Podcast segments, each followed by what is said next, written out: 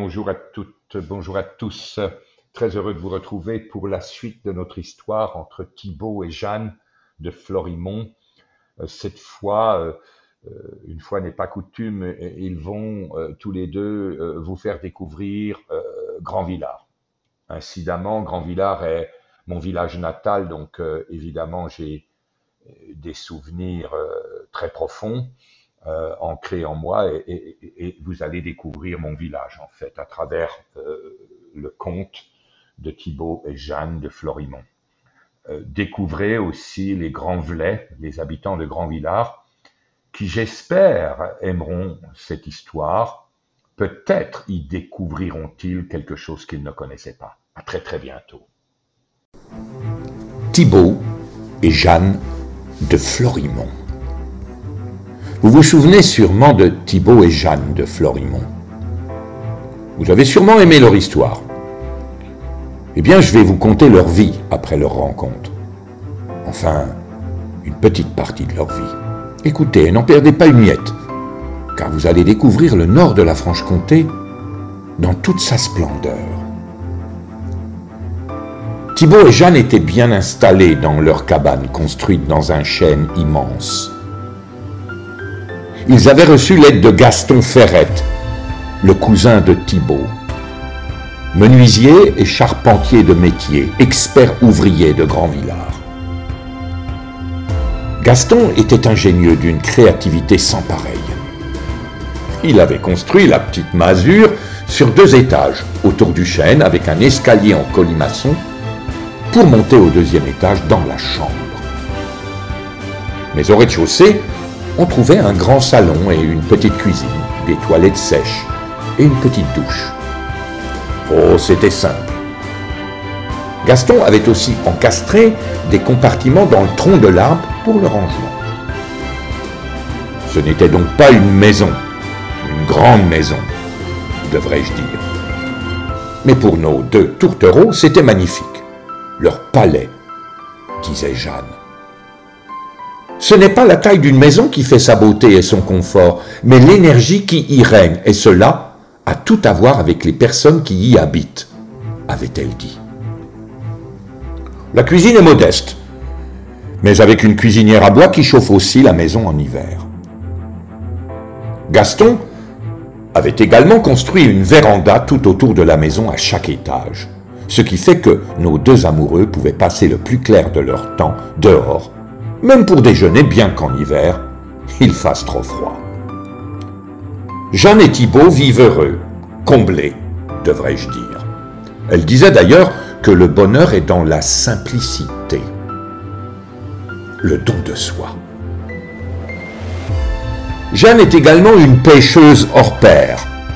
Elle pêche à la mouche dans les rivières de Florimont, mais aussi dans la Laine à Grand Villard, qui est également un endroit magique. Les grands velets sont des gens charmants, dit-elle, toujours prêts à faire la causette. Jeanne dit qu'elle aime beaucoup se balader vers l'ancien château, qui est de nos jours la nouvelle mairie du bourg. Jeanne n'est pas religieuse, dit-elle, mais elle aime aller à l'église Saint-Martin pour se recueillir.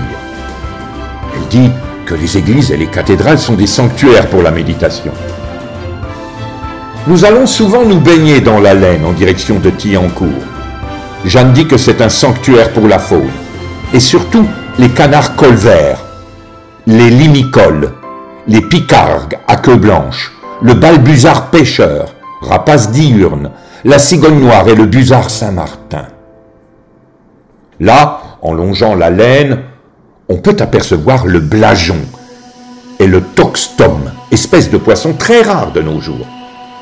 Mais il faut être patient. Durant nos promenades à Grand Villard, le long de la laine, je m'apercevais que Jeanne avait une connaissance encyclopédique de la faune et de la flore.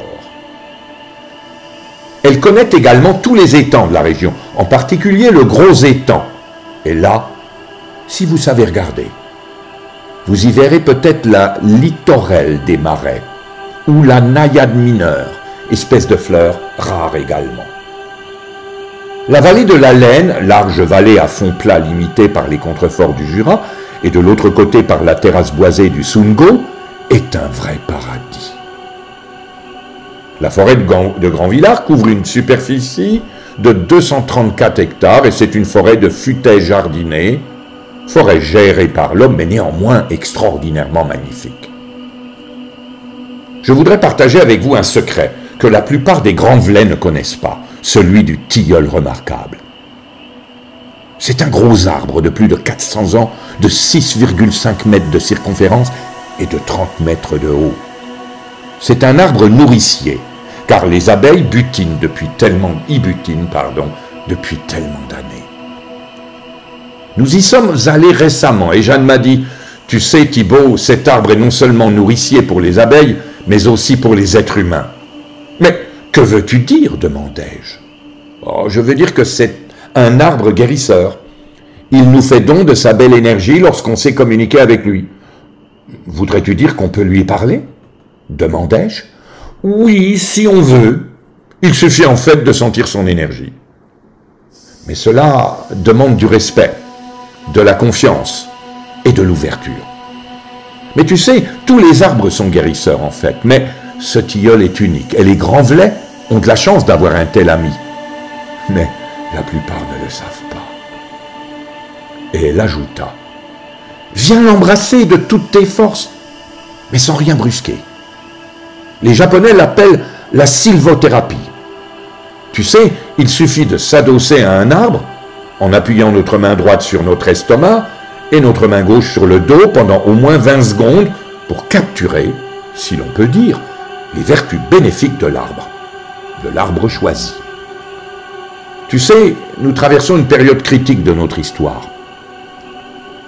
Il nous faut retrouver une pleine santé, une vitalité sans égale. Et, comment dire, c'est le bon moment de le faire. Autrement dit, les arbres sont là pour nous. Et le tilleul remarquable est encore plus puissant, si je peux dire, que n'importe quel autre arbre de la région. Et elle ajouta, si les grands velets savaient que d'embrasser cet arbre tous les jours pendant 20 minutes leur redonnerait la vitalité dont ils ont besoin en ce moment, ils feraient tous l'effort de venir au moins une fois par semaine sous ce monument de la nature. Alors, chers amis, chers amis, venez à Grand Villard et venez vous rendre compte par vous-même des bienfaits d'aimer les arbres.